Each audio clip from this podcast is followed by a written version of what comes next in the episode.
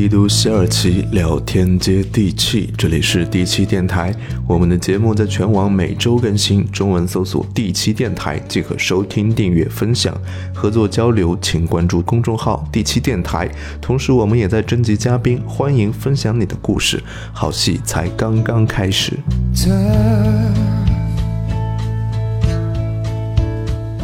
You think you got the stuff? Hello，听众朋友们，大家好，欢迎收听本期节目，我是一石。我是小修，我是海蛇，这一次我们时隔一个月，三个人单独的相处了。最近真的大家都比较忙啊，尤其是海蛇老师，之前每一天都能看到他，最近都看不到了。对，说到这个，确实咱们很长时间听说头发还掉了一块儿。是啊海蛇说他最近比较焦虑啊，然后头发掉了一块儿，我以为是脱发，他说是头发掉了一块儿。上一次掉发是初中转转学掉了的时一块是候，什么意思？是圆形斑秃吗？行了，一会儿给你看一下。如果说真掉一块，我们趁此机会录一次关于脱发的话题。脱发这个有解吗，有解啊，我我们那个有个朋友最近植发归来，你真的是我觉得效给我剪掉啊，不代表本台立场。这是一次成功的宣传。但据说那个挺贵的，经济实力好像还不太允许。那个主要是特别疼，他好像得把毛囊植进去，就是你一个毛囊一个孔，嗯就是植多少根头发就要拉多少个小孔。嗯，而且据说就是植完以后还需要一直养着，要不然最可怕的是又掉了。什么？就是它只是把 A 区域的挪到 B 区域，啊对是的你头发的总量是不会变的，这是真的让人 A 区悲域它还会。自己长，拆东墙补不是。，你毛囊都拿走了，长个屁！啊就是就是它是一个存量的博弈啊钱就这么多，看你怎么花，吧所。以说很多你看到那种秃到真的，比如说徐峥这个 level 的，嗯 那就是没有办法治。哎，徐峥是不是已经把身上能有的毛都已经？他应该他应该是呃很早就是不能植的那个范畴了。说好说好，就是后面再录一期的，别这期都聊完了。今天聊什么？今天是小修的专场。孙燕姿这一场我，我至少三个月以前已经在我的日历里面已经记下来了。也不是说为了给小修一个礼物，我单纯觉得这是一个热点。单纯觉得能不能复制一下周杰伦那一期的成功？对，生活太苦了，咱怀念一下过去吧。就是先从这个明星品类过渡到职场品类，又过渡到情感品类，咱们要回归明星品类。类，大 V 引流绝对错不了。哎，上次咱们尝试那个情感电台，效果怎么样？这个其实也是我想分享的一个点。最近我们收听量有有所下降啊。我们一时不在乎哎我，因为本来没多少。我我真的不在乎。以前你你上过首页之后，你可能会被他那个一下子你会激励一下，其实你是被操控了的。我我觉得我们念情书那一期是我们三十来期，我觉得对，是非常有价值的，最有意义的一期，我觉得。对，我觉得至少形式上面有一个很大的突破。至少咱能找到一些有意思的人帮他们做点事情了。而且确实真的，因为我们念了以后，真的有人向他女朋友求婚了。我觉得这也是我们特别我觉得你只是个工具人，不要把自己抬 太高。就是能帮助到人做工具也无妨。不愧是高 P，就在这个听众这么重要的节点上面啊，能我们留下一个印印记也是很好。嗯我我最近还看到一句话，就是说那个二三流的画画画家，就是艺术家，他需要画画画家，艺术家，他需要有点结巴，他需要去卖卖他的画来来养活自己，他觉得这个很可悲，就是他的东西都是需要迎合别人的。艺术家他他应该是享受创创作的这个过程，嗯，然后这个是一个点，还有一个点就是穷困才是创造高级艺术的那种源泉，灵感源泉。对，然后他又说这个，那是因为他没有尝过穷困的滋味。金钱可以给人保障，艺术家一定要有钱。有钱不是说他追求金钱，而是说有了金钱之后，他有了最起码生活的保障，他可以去做自己想做的事儿。嗯，就说白了，就是可以少跪一点，站起来画画。就我我觉得感触还蛮深的，适用于我们电台。虽然我们还不算个艺术，大家就当个笑话，但是我觉得艺术就是又当又立，又想商业闭环，又要以艺术家来标榜。没有没有没有。最近我有一个外号叫张真真，张真真是一针见血。哦，之前有一段时间是确实特别想挣钱，我觉得也是迷失了。主要是没挣着，后来放弃闭环了。对，要为工作好好奋斗。我爱我现在的工作和公司。几天不见，觉悟确实提升了好多。哎呀，要向你学习。没见到我在工位上奋战的样子。对呀、今天过来主动跟我探讨业务怎么做增长，你知道吗？我当时都惊呆了。第一次向你探讨是吧？对 对对，这说明什么？《义勇军进行曲》里面已经唱了：“不愿做奴隶的人们。”嗯，把我们的血肉铸成我们新的长城，就是这说明实况不容不容我 再徘徊了。说明你已经变成一个好员工了。之前你要找一时去聊什么业务，你都是跟他说我有个想法，有想法整啊，提需求呗，排呗，你知道吗都能做。都能做呀。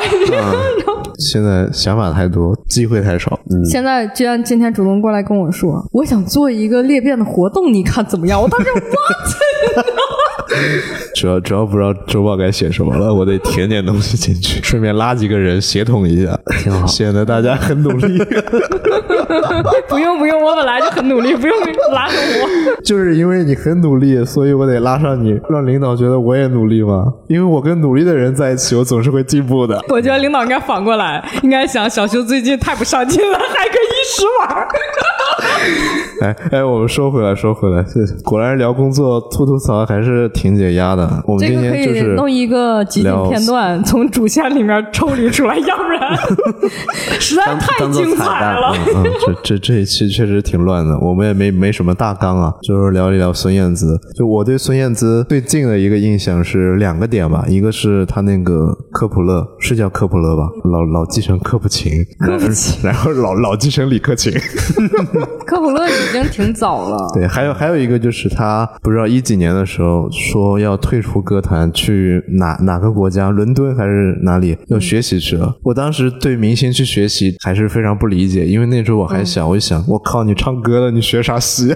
在我的印象里面，不是只有一些科研人员，嗯，就搞技术的或者搞学术的才需要学习深造嘛。嗯，对，可能我比较浅薄。是的。刘强东不也在 对，那美国个深造吗迷？先先喷一下，是的，太浅薄了 那了。东哥深造那深造的东西不一样嘛？对，作为一位资深的资迷，你你多少年了呢？我是从他第一本专辑就听的，我不知道他第一本专辑啥时候发的。同名专辑，孙燕姿。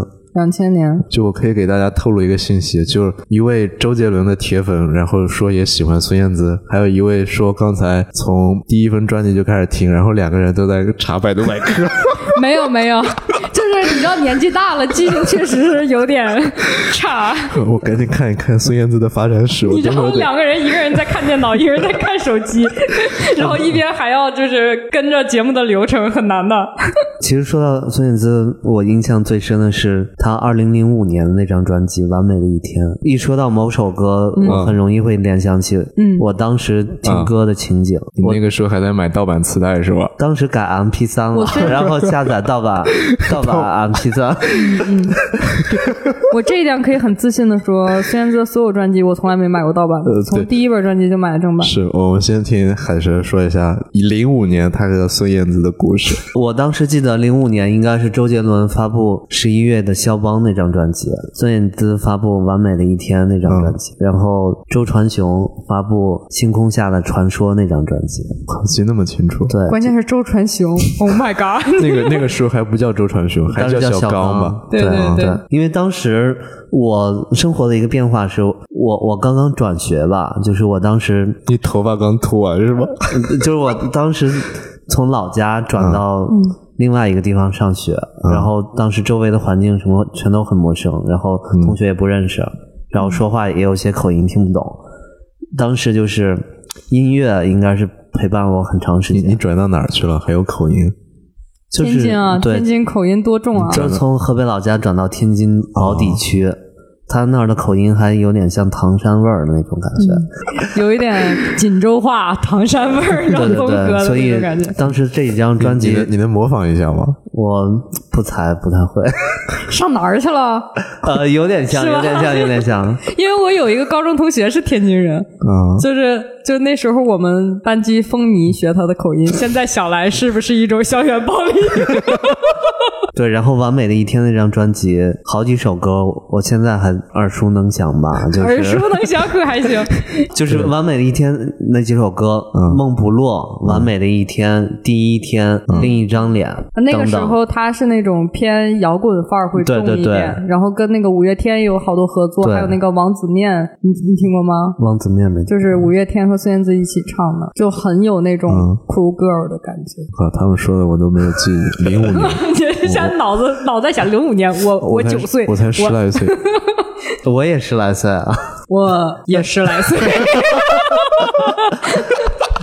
然后我想，我挺好奇的，你对孙燕姿的印象是一个什么样的印象？还是刘老师？是什么印象？对她有没有一些就在你心目中女歌手的一个排行，以及她跟其他女歌手比起来，她的特色是什么？这样子？又回到当时录周杰伦的那期，我、嗯我还是那个排名：男歌手第一周杰伦，第二周传雄；女歌手第一孙燕姿，第二梁静茹。你看这个排名，就发现海涛老师至少在女歌手这方面是喜欢那种感性挂的。我当时分不清孙燕姿和王菲，我感觉两个头、头发都短短。你这个真的简直是，你要是搁十年前就会被喷死的。幸好现在都是冷门歌手了。对，然后孙燕姿给我的感觉就是，感觉她跟别人不一样吧。就是当时有很多歌手都以那种主打什么宅男杀手啊，什么性感女神啊，什么可爱教主啊，嗯，之类的。但是可爱教主是王心凌吗？对对，可爱教主王心凌，还有什么杨丞琳吧？对对，然后宅男杀手是蔡依林，蔡依林当时是最开始是那个宅男女神吧，好像。对对，就是男生喜欢会比较多，后面是越来越酷、越来越前卫之后，对对对。女生的粉丝就我以为是林志玲。咱们 聊的是歌手，好吧？哦哦，其实好像没有一个特别的称号给到孙燕姿吧，对，所以她可能就是那种独特的存在。就是她当时有很多抒情的歌，像《遇见》啊什么，哦，遇见。对，还有很多很酷的歌，像那个对神奇神奇呀、绿光啊、第一天啊，嗯，我一直分不清绿光和逆光，看他俩啥区别？他俩是两首歌，都都两个歌手。都是他唱的吧？逆光是张韶涵，逆光也是他唱的。这你妈你这个假粉，这是这个假粉，不好意思，我我刚才脑子短路了。我就说，你要把它给揭露出来，你知道吗？就是听众们都不知道海蛇这么虚伪的一面。第最喜欢的歌手孙燕姿，然后逆光张韶涵的。不好意思，不好意思，年纪大了。开玩笑，开玩笑反。正我我老在点歌台看到，嗯他一会儿逆光，一会儿绿光的，嗯，嗯，而而且两个歌好像调调不太一样。没有，相当不一样。是吗这两个对，啊，一个比较激慷慨，有一道绿光照在我头上，就是一个是不是绿光这首歌就是比较比较动感的，，心发黄。就是孙燕姿的歌普遍分几个方面吧，就第一个就是偏动感一点的，嗯无论是什么绿光啊，什么第一天啊，还有早些神奇，对神奇啊什么这种偏动感一点的。然后另一种就是那种比如我怀念的呀，什么逆光，你仔细想，他们的主旋律包括的音乐架构其实都比较一致还。还有天黑黑，对对，类似这种天黑还算是架构没那么嗯完全一对，样。天黑黑应该是他成名曲吧？对，我我们刚说到哪儿了？我想，我想问一下，就是你就是说的，你前面对孙燕姿不是特别了解吗？嗯可能在你心目中，她就是一个比较冷门的歌手。真的是我，我从来不觉得，如果有人叫她天后的话，我是不认同的。哎，那你小时候我心里的天后只有那英。娜姐啊？开玩笑一个认知开。玩笑，开哎玩笑。那那你小时候对于男女歌手有过类似的排名吗？华语歌手吗？嗯，对，第一五百，没，我没有排名，我就是谁谁火了，可能就听一下，然后不会有特别的倾向。然后孙燕姿最明显的就绿光、逆光，我刚才说了嘛，就点歌台给我的。还有遇见，遇见是我学吉他的时候、去学那个和弦，然后主要它比较好唱，然后和弦也比较简单。然后我发现这词确实挺好的，嗯，是什么？那那怎么唱来的？听听见，对对，听见遇见，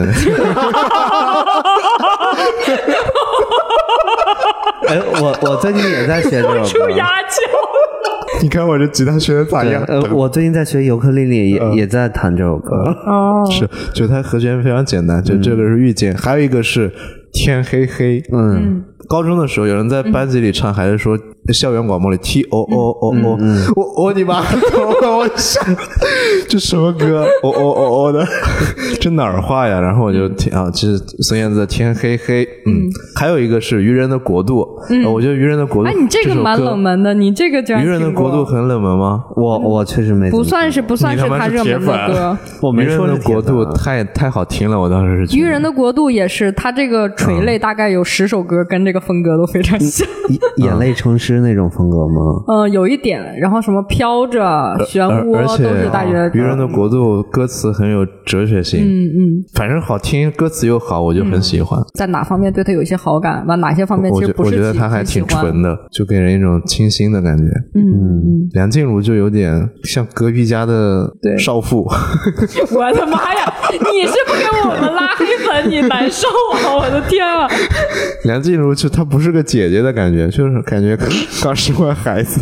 你你听的年代不一样了？你现在才开始听梁静茹的是吗？但是但是梁静茹确实就给人一种妈妈的感觉。不是妈妈的感觉，但是梁静茹确实一直很亲切的那种形象，啊就感觉是邻家女孩的那种感觉，就好像你学校里的某一个同学，你隔壁的一个某个姐姐那种感觉。刚来的数学老师，你差不多就这个感觉吧。哎，我真是觉得他这人太毒了，实在是。就是这种亲切，但是又有距离感。嗯，那我说一下我为什么喜欢孙燕姿，因为首先就是这个节点，我上次咱们节目有说过，当时我刚买到我人生第一个随身听，就是高清音质的随身听，就是索尼的。居然能买索尼的，我买的是步步高的，，然后 我我也是，我是文曲星，又能收就听，就是我们我们那个时候讲随身听是真的随身听，就是上面写着 Walkman，叫随身哇，对吧？这个这个屌，我当刚拿到这个设备啊，你就听英语磁带是一方面，然后你就可能想买一些正版的磁带来听一听。其实盗版和正版的用这种播放器来播，差距是很大的。嗯，然后呃，我之前也说过，就是可能有一个同学特别喜欢《天黑》这首歌，刚出来，他说你听过吗？你听过吗？然后就给我清唱了一下。他也哦哦哦哦啊，对，然后我听我听完之后确实很惊呆，我觉得这个东西特别好听。其实，在此之前，我对于流行音乐听的非常少，就可能家里放什么我听什么，没有特别去听过。哎能问一下当时你多大吗？上几年级？我当时是十三岁，但是我们是初一我们是小学五年制，所以我当时是上初二，哦，然后大家早上一年学 whatever，就是 就是就是比起年龄那个年级看起来挺大，但其实跟一般人小学六年级可能差不多，就是那样的一个状态。小学六年级就有 Walkman 了，这家境不是，那有多殷是我上初二，你没说吗？虽然说我年纪是那个年纪，但是我差不多已经上初二了嘛。紧急的就买了一下孙燕姿，我记得它应该是我买的第一本正版专辑。哦，你就是因为天黑黑，所以想买他的专辑了，对对，然后再加上正好我买了那个 Walkman，然后我就想说想买一本正本专辑来听一听效果，嗯，然后我就买了这个孙燕姿的这本同名专辑，就真的是打开一个世界，就觉得实在是特别好听。哎，当当时老板没有推荐，像推荐如来神掌一样，如来神掌。你知道那个年代老板 不会推荐的嗯，当年那个年代是你们记得吗？就走在街上，各种哦对放各种音乐，然后你觉得好听，你可能进去问一下。，而且这个架子上和地摊上全是一排一排对对，然后最新的流行，它可能在一个架子上，你就自己去看，然后你觉得哪个人顺眼，你就买。华语金曲串烧五十首。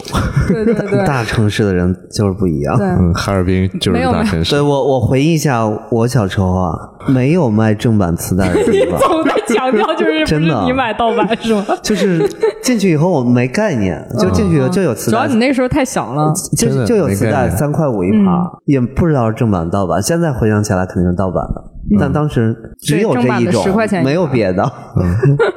后面包括就是可能呃，因为这个设备的原因，就是也迷上了听流行音乐，然后迅速就是说流行的那个货架上面，我就攒钱，可能一个个的都买回来听。但是听来听去，就会发现孙燕姿的特别能够契合我那个时候一个小女孩的那种心情。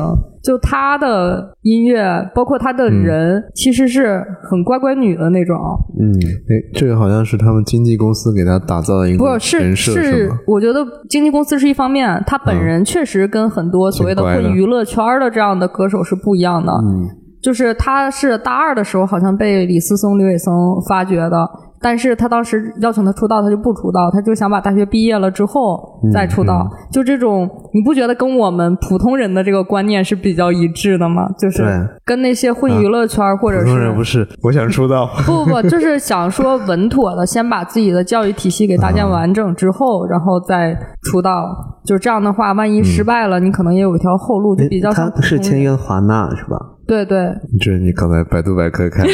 没有，我突然想起来，然后包括我自己，虽然说本人性格极其豪放，我莫名其妙的、哎呦我靠，不是这个豪放是指含蓄起来了开朗，开始，不不应该说豪放，就是说比较。就是豪放，你别不承认吗？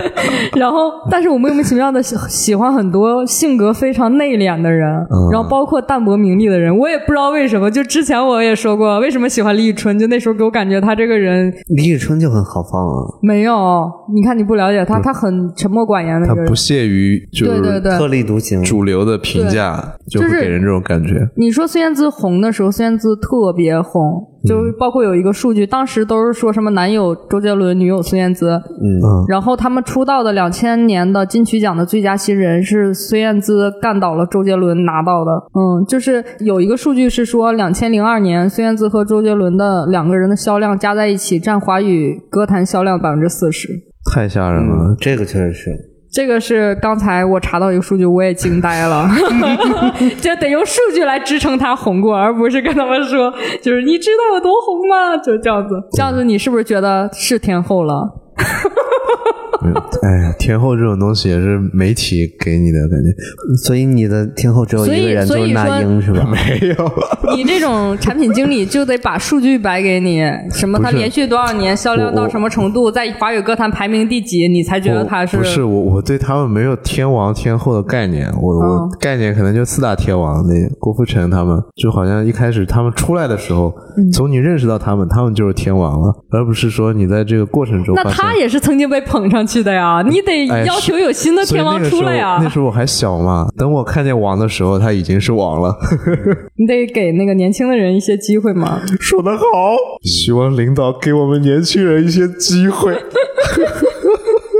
对，然后其实刚才说到了孙燕姿去游学，其实不止一次，因为孙燕姿出哎道的头三四年，我记得出专辑的频率是特别高的。对，那个时候是感觉你刚买完他这一本，还没听烂呢，下一本就出来了，就就就这种速度呃。当时好像是一年两发是吧？对，就前面三年出了七张专辑，就是到这个速度。他是被那个经纪公司压榨的有点过于厉害了。经纪公司怎怎么压榨他呀？就是说，你一年出两到三张专辑，这个速度，你不觉得？迭代两两到三版然后他同时他还开演唱会啊，还要宣发呀，这也不是说光你在录音棚就录两个月就完事儿了。那那个时候演唱会是不是还比较少？不像现在变成歌手圈钱的，也不是圈钱，就挣钱的主要方式了当时应该。也是因为当时还能卖专辑但现在数字数字音乐出来之后，实体专辑卖不动了，所以只能开多开几场演唱会，挣点票钱。那个时候，反正孙燕姿和周杰伦都已经在巨蛋开演唱会了，应该。嗯，哎呀，确实确实对孙燕姿太好陌生的感觉。就是这这一点，就是我我也是觉得，因为孙燕姿这个人比较淡泊名利，就她没有在她人气最旺的时候就乘胜追击，然后继续再创下什么记录，然后中间好几次在就是刚才说到，可能零四年她是退出了一回，然后大概零七年逆光之后她又退出了，那一次时间就特别久了，然后可能对于九零后来说，这个人就好像没有什么巅峰过，他最巅峰的那几年你们还太小了，就是零零年到零三年的，其实这个阶段零。零年到零三年，对那那确实太小了。那我懂零个屁啊！零五零六还可以啊。零五到零七还不错，对就是也是就是天后。零05五到06零七年是逆光那本专辑啊应该是，对然后零逆光其实五是完美比较后的一天期了，对，就什么刚才说到什么第一天啊，那我根本没听过那。些都很好听还。有雨天，我最喜欢他的歌是对雨天雨天是后面一点的吧？应该是零七左右。嗯，对，就这这些专辑都很好好听雨，天应该是个单曲，不是专辑。对，零零年到零三年，他的评价是最高的，就是就是人们对他的期待，就首先最佳新星比周杰伦风头还盛，然后王菲好像也说过孙燕姿是他唯一看好能接他的班的人，什么什么。那英也说过。别闹了，那英就是我说着玩儿的，啊，相约酒吧，对，然后后那面是夏洛。好像我刚才看百科也是才知道，因为孙燕孙燕姿好像是第一个又得了金曲奖最佳新人，又得了最金曲奖最佳女歌手的人。就是同一届是吧？不是同一届，因为金曲奖最佳新人一直都说有魔咒，嗯，就这个得了的人，就是后后面发发展会有问题。还有这种魔咒，，对，就早些年是有这样的说法，但现在有没有优秀。员工 有魔咒是吧？最佳新人，对，他就没想到他居然是第一个。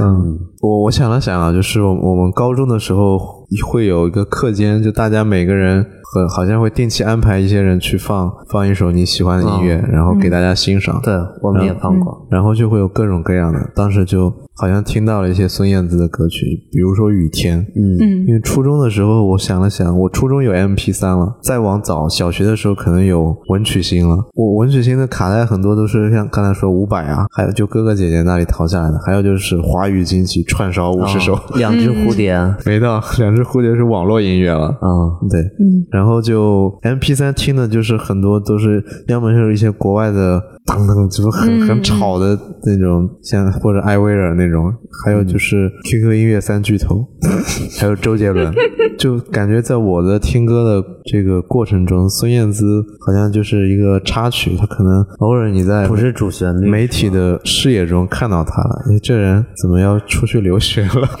我我我始终理理解不了歌手去留学。在在我以前的印象里面，就歌手他生下来天生就会唱歌，他不需要学习。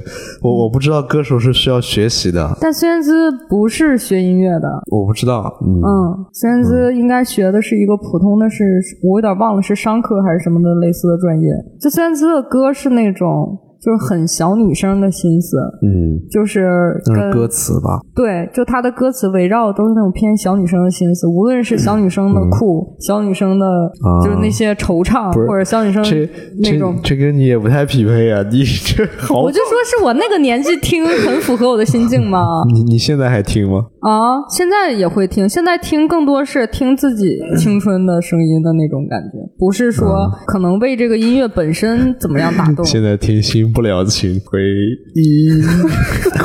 我觉得我真的到不了那个程度，我就没啥回忆。哎，我想采访一下小修啊，就是你听他的某首歌，会回想起你的一段回忆吗？嗯，好像我现在印象最深的就是就是他演唱会的时候的一些回忆，感觉，就是就是我的表情有一首是没啥歌回忆了，我上次写 BGM 的时候，我有写过，就是第二个选择就是孙燕姿《上好的青春》。嗯，然后这首歌我之前也听过，但是其实他出这本专辑的时候，我已经不太年轻了，就还没有那种所谓的就是那么打动我。但是在孙燕姿演唱会上，就是大家一起合唱这首歌，然后我当时的感觉就是这首歌的歌词原来这么贴合我对孙燕姿的心情，全场就在唱这首歌，就真的我觉得好像所有的歌迷像跟他喊话一样，就是上好的青春都是你，然后就大哭，你知道吗？之前是说没没有没有一个人不会唱，也是孙燕姿演唱会是吗？还是说是 BigBang 呢？孙燕姿，孙燕姿就是从她刚出来开始，第一首歌、第一个嗓子开始亮出来开始，就我是在侧边看台、这种非重点的位置，我前后左右就是全哭全了。哭，你知道，就那种起立哭，你知道，就那种感觉。然后从最开始哭到最后，女生的比例比较大，是吧？其实孙燕姿男粉也很多，但是我感觉孙燕姿的男粉都是偏情感细腻的人。嗯，就是那那海蛇很适合啊。对吧？对吧？因为其实他没有那种好像大起大落的那种歌歌词，不是那种风格，但是他是那种很多细腻的那种感情的点。嗯，没买到过票。他没有他还会再看演唱会。对，然后他他一定会看。今天今年不是有个假消息是说孙燕姿要开演唱会啊？对，但是那个是假消息。但前两天他在薇娅的直播间，薇娅，她不是开了个购物节嘛？然后她不是淡泊名利吗？哎哎，他不是还当西瓜视频的代言人了吗？是吗？是孙燕姿吗？对，我靠，哦，我不知道，这看来上课没白学啊！就是他现在普通的，他就可能他那个是接了一个商演，就唱了三首歌嘛。嗯然后那个薇娅那个是有新加坡场，他就可能不需要去别的地方，他就去一下。新加坡带货，对，没有带货，他不参加，他不参加直播间带货，他就去唱了三首歌，那是一个晚会一样的那种，嗯，就像那个天猫双十一晚会一样。那种感觉，就是请他来唱了三首歌。我觉得孙燕姿应该是商演性价比很高的一个人了。就是他他的粉丝基数很大，然后他报价可能没那么高，就是呃就是孙燕姿的粉丝对他感情都非常深，一个是演唱会现场，一个是比如说节目上面，我如果你们去找，应该有几个片段，就他之前参加的那个选秀节目，一个女生的选秀节目，是《青春有你》吗？还是什么？哦，他是导师是吧？对，他是导师，有一个女生，就是我是听你的歌长大的，对你，你知道吗？你看过那个视频吗？不是不都这么说吗？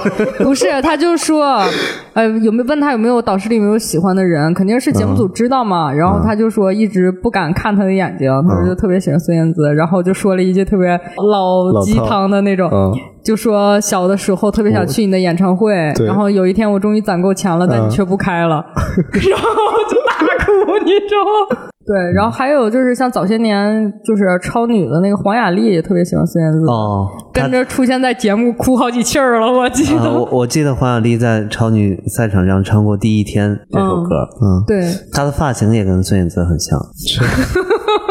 这这发型不受他控制吧？发型是最今年流行什么不是，关键那一届超女哦发型，你仔细想来，好像也差不多。一个歌手为什么会给人这么大的影响力呢？我我理解不了喜欢一个歌手的感觉，好痛苦啊！我我我理理解不了喜欢一个人是什么感觉。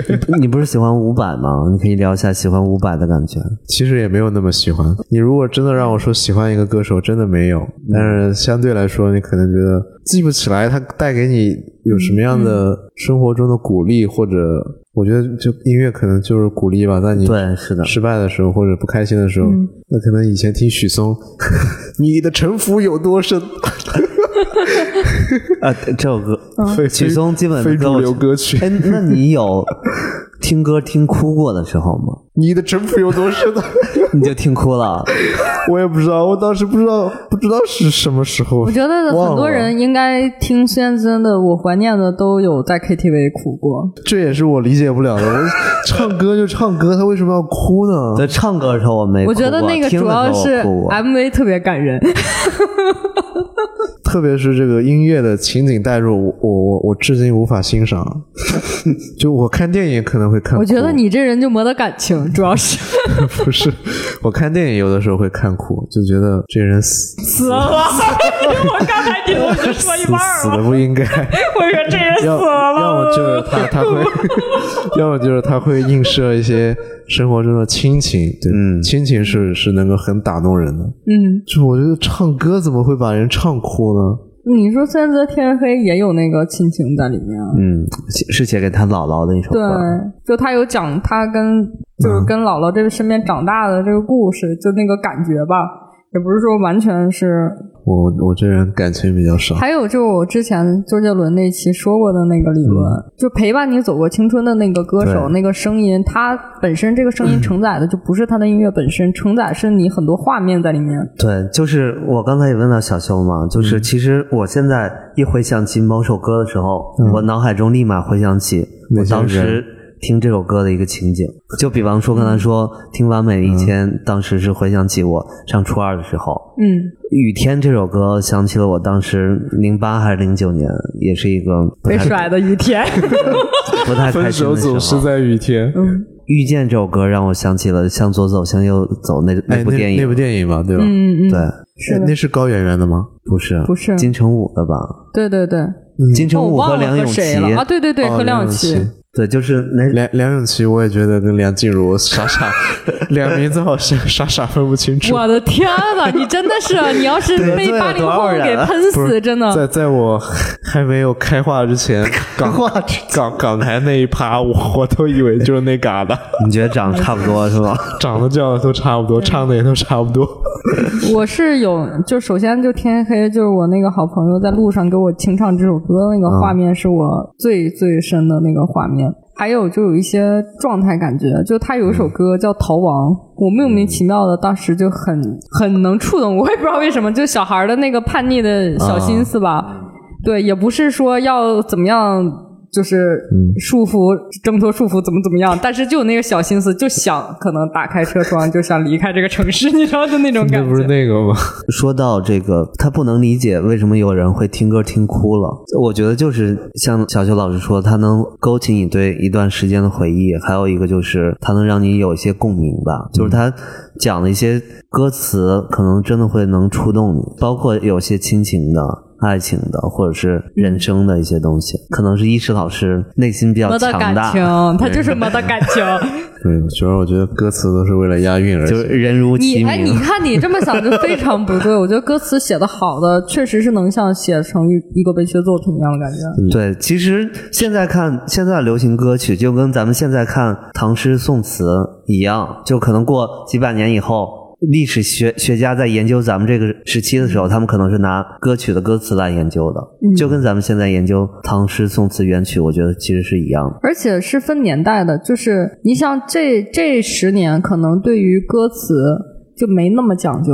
你要是去看八九十年代的流行音乐，那个时候对歌词相当讲究。你看崔健一块红布，那个那个是吧？你看很多东西，它有很多隐喻或者是什么在里面。还有花房姑娘，摇滚乐它确实很多歌词写的很好，但流行歌曲不就是民谣是写的最好的呀？歌词对民谣摇滚写的都很好，流行歌曲也有写的好的，像一些比较出名的词人，像李宗盛、李宗盛盛啊，越过山丘才知道。白了头，我哭了！我当时一听，我都在山尖上了，我马上就晕过了。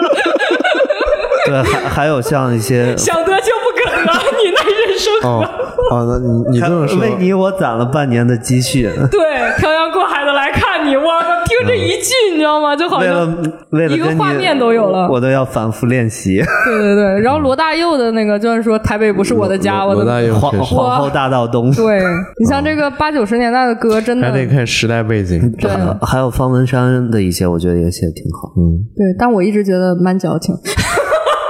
就方文山有点像，就是宋宋朝的一些特别婉约派的一些词啊，对对对，就是行大于太写意。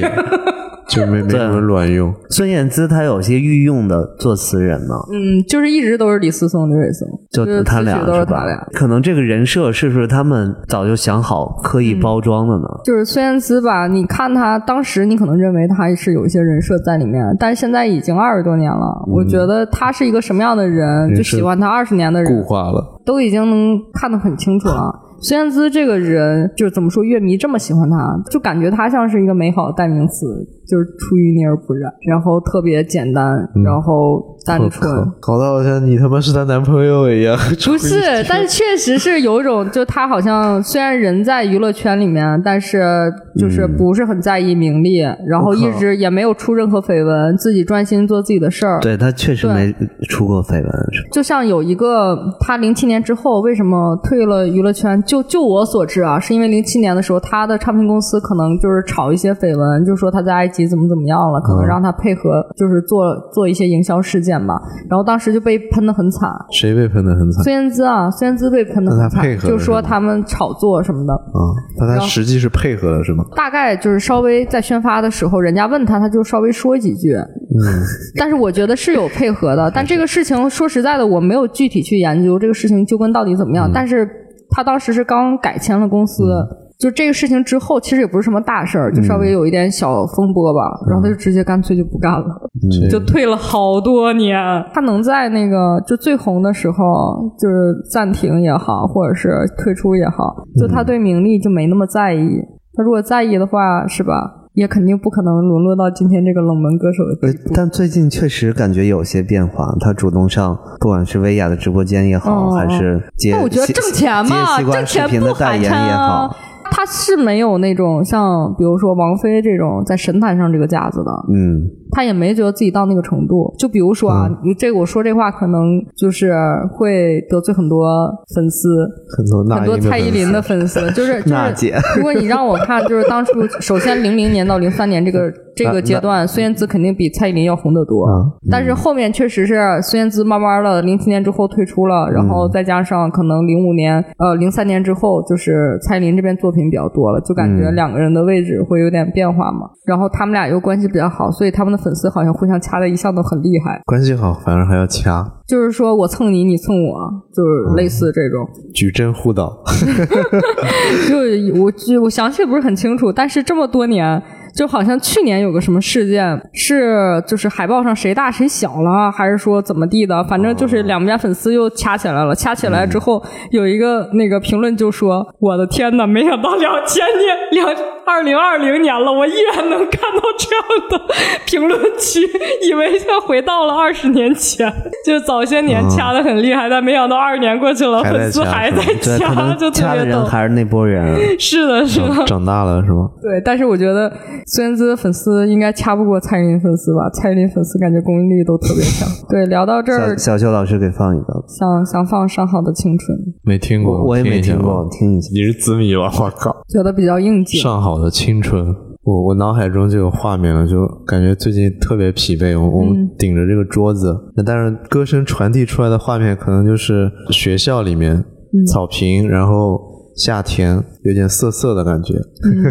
给你感觉就回回到那个那个感觉。然后我现在一看，哎呀，我都现在这个逼样，哎，所以就涩涩的，而且她的声音就是特别，确实就是像小修刚才说的，小女生就很有一种倔强的感觉。嗯，对对对对，你说到了她那个人设的前面的一个很大的一个特色，就虽然乖乖女，。沈佳宜的感觉，就虽然她整体是一个嗯乖乖女，是一个按照常规路走的一个人，但是她有自己的那个小倔强、小任性，就这种感觉。哎呀，仿佛年轻了十岁。我觉得这个不开心的时候听一听华语歌曲还是可以的。对啊，对啊，就有的时候，我不知道你们有没有，就那个八九十年代的老歌，可能我也是上大学之后才开始听的，但是偶尔听崔健听的时候天天骂的，我靠，特别有力量，你就会觉得，回家我操天天骂，知道吗。真的听了崔健都不想做人了。推听崔健的时候，你就觉得就是跟这个社会要干到底，你知道吗？对，嗯，就是刚才听孙燕姿的歌，确实是他过了十年、二十年，他的声音还是那样，就是感觉一点都没有变。对，就他的那种小转音，是啊那，你就好像在你心上搔痒痒。然后再加上，其实孙燕姿就是符合我对女歌手所有的喜好，就是声音有特色，嗯然后唱歌不费劲儿，就不是那种使劲的唱到什么高音的，你知道那种。嗯，怀旧了，真的怀旧了。上学的时候什么都不用考虑，哎呀，现在为什么要顾虑那么多呢？我就在想，就是人生有的时候真的是图给自己添烦恼。如果你客最近观冷静最近特别的想一想，怀旧，真的。对，就是你现在虽然每每个月会领那么多工资，但是当你上学的时候，你也没领过工资，你也没有钱，但是对。那时候有时有盼头啊，对，但现在就是没有原来快乐，是吧而？且你当时你要想一下，你当时可能觉得现在的这种就是你当时向往的那种生活呢？就没有一个男孩的梦想是为了买房。对啊，这最近在评论区经常看到，哎，你最近怎么回事儿？你是被哪个老年社区给荼毒了是吗？三孩政策一出来之后，估计很多鸡汤吧。怎么样？你要生三娃吗？生不了，嗯，先把一个养。本来最近也在想，就是老怀念过去，我们到底在怀念什么？我 我一直在思考这个问题。我我最近不是上次在群里也说过，就看《老友记》那一天，也是把我看的哭够呛。我那个时候我才感觉到，就是可能我当时看《老友记》，然后包括《老友记》那个给我的感觉，以及和现在对比的最大的区别就是，嗯，回不去了，就看这个剧的心态发生了变化。不是，就是物是人非。一个是那个剧终结了。一个是好像你对于友情的那种重视，好像也终结了。对对对，这就是我我我想说的。我感觉现在人和人太虚伪了，对对对，说好的都不算话。你想，你想那个时候我们看《老友记》的时候，就是最大的向往，就是说以后你能，就是我们那时候年轻人，包括《奋斗》里是不是也有过这个这个画面？就那个电视剧里有这个画面，就是你跟你最好的朋友住在一个 loft 里面，嗯，或者一个什么厂房改的一个地方里面。那不是爱情公寓吗？那不是生活大爆炸吗？那个不是那个，我就说，嗯，这些都是老友记后面的，有很多是靠那不是我爱我家吗？没有，我爱我家是一个家，那个不一样。就是说，你跟你最好的朋友就住在一起，然后天天就跟朋友在一起，然后一起喝咖啡，可能一起分享自己的一些乱七八糟的事。你你这么一说，每次我看这种电视的时候，我小时候我爸就说：“这些人都不用工作了。” 你看看这种电视，从来没有说他们怎么挣钱的。没有，《老友记》里面有详细的说每一个人的职业发展路径。哦就他虽然篇幅不那么多，但是有每个人都写到了。然后有的是可能自己从来没工作过，就是你像那个 Rachel 是大小姐嘛，然后突出来从那个服务员开始，一点点怎么去做自己喜欢的事。那那挺好的，这说明这个剧基本和生活有距离。我我们国产的那些都不用工作，有啊，《武林外传我觉得多少还是有。演戏的时候我就在对，工作。就你从头到尾看，应该是 应该是有的。但我就说，就是那个时候，就是朋友是你心目中最重要的。你在你心目中，朋友比爱情还重要。就是你会觉得，哎如果一个爱情来来去去，朋友才是永恒的。当时好多人跟我说过这样的，我我不能理解。嗯，我说朋友也是可以踹的。就那个时候，我们还没有经过朋友的离别，就我们身边的朋友只有可能有，没有变成哎消失是过。等你上大学了，你发现要分开了，对吧？然后你工作了，大家都有各自的生活了。嗯，我觉得最重要还是生活吧。上大学都没有把我主要是要挣钱了。你一挣钱，你发现，哎，对都忙了。就是对做任何事儿都是带有目的性今天孙燕姿的环节就先到这里了。对我来说，真的是交个任务吧。但是，但是刚才那首歌上上一上好的青春，上好的青春真的把我拉回去了。嗯，我挺怀念我们学校的草坪的。还是再放一首歌吧。我觉得这一期为孙燕姿做的不多，功课也没有准备好，然后可能中间对于她的介绍吧，或者是也不是很充分。我估计很多资迷要是听到这里，应该会心里很想喷我。就觉得我为什么没把握好这个机会？就唯一能做的就是最后再放一首孙燕姿的音乐，就是摁头案例。那首歌叫《摁头安利》吗？我他妈在跟直男说话好累。天黑黑的。也也行，也行。放一首小修推荐的歌吧。嗯，嗯，那我们今天就先到这里了，听众朋友们，晚安。能听一期是一期啊，拜拜。拜拜。